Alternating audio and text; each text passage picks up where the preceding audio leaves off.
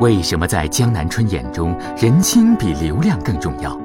要怎样才能在第一时间把产品植入到用户的心中？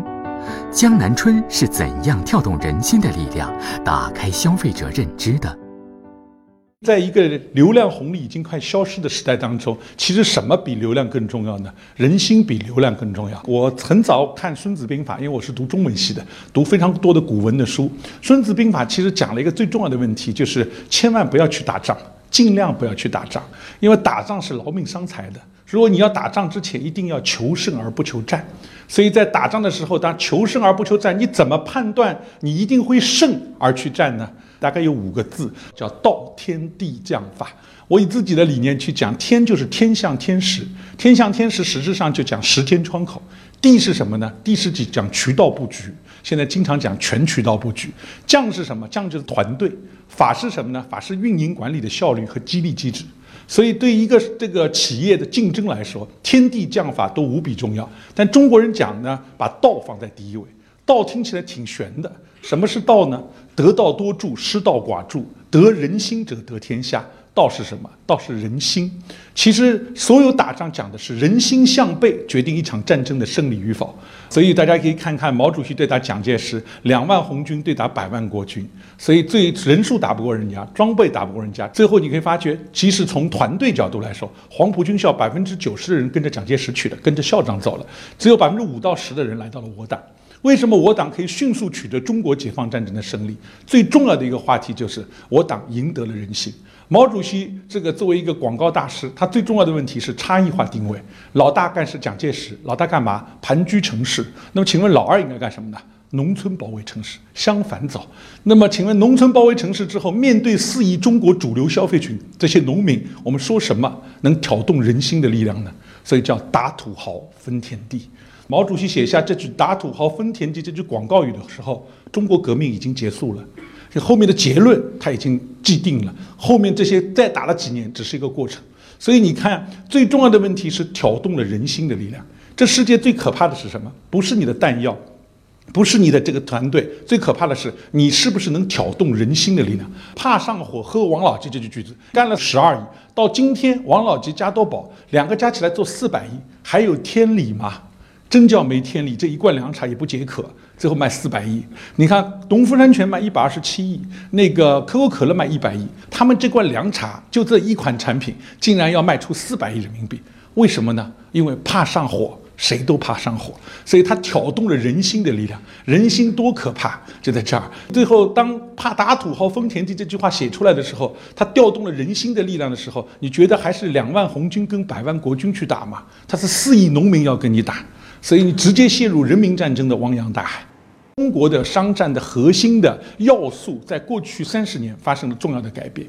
原以前最核心的要素生产端，为什么广东人厉害？什么都能做，三来一补，你什么都能加工，卡车等在外面，只要厂长生产的出来，什么都能卖。后来呢？最后我们浙江人厉害了。我们浙江人、福建人为什么厉害？我们不是说因为他能生产的，我们也能生产了，但我们更强的地方，我们渠道端强。比如看我们钟庆后先生，他不是什么水造的好不好的问题，他可以把一瓶水卖到两百五十万个网点，所以这个时候我们可以看到，呃，我们的这个整个浙江人，他可以把所有网点齐布了之后，产生了首富的效应。但我们再看到今天，也有另外一个浙江人，马云也好，这个这个强东也好，他们做的事情是什么？他们做的事情是把渠道重新变革了。这个渠道有了阿里、京东这些公司之后，你会发觉，你想买一个品牌，买不到的可能性变得越来越少，渠道被重构了。当渠道被重构的时候，渠道的作用就是已经变得越来越小了。那我们回过来看，什么作用大？用户心智端。他的整个压力变成大，因为在一个过剩经济的时代，你面对的是你如何简单的说出你的差异化，说出选择你而不选择别人的理由。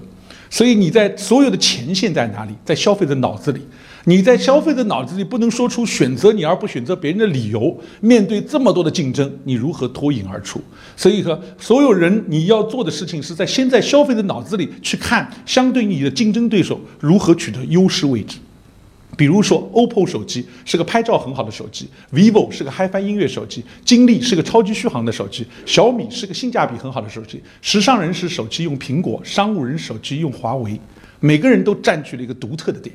他，这个所有当 OPPO 手机先占据他要的事情是在消费的脑子里占据拍照最好的手机，他一旦把这个词定位完了，余下来之后，相对于竞争对手，他的认知优势是拍照最好的手机，那么他的所有企业的资源就围绕如何去实现拍照最好这个手机资源重新配置。特劳特先生讲过一个词，我觉得特别好，他讲什么叫战略，什么叫战术。他说以前我们都说战略决定战术。他说：“特劳特先生讲，战术决定战略，战略推动战术。为什么这样讲？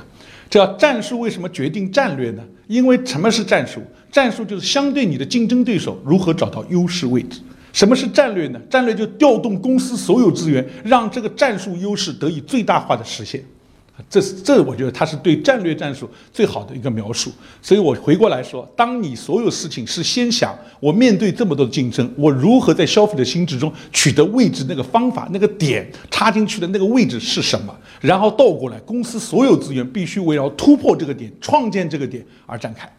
所以回过来看，企业经营的追求的成果是什么？所谓企业追求的成果，实际上是品牌认知，有认知才有选择。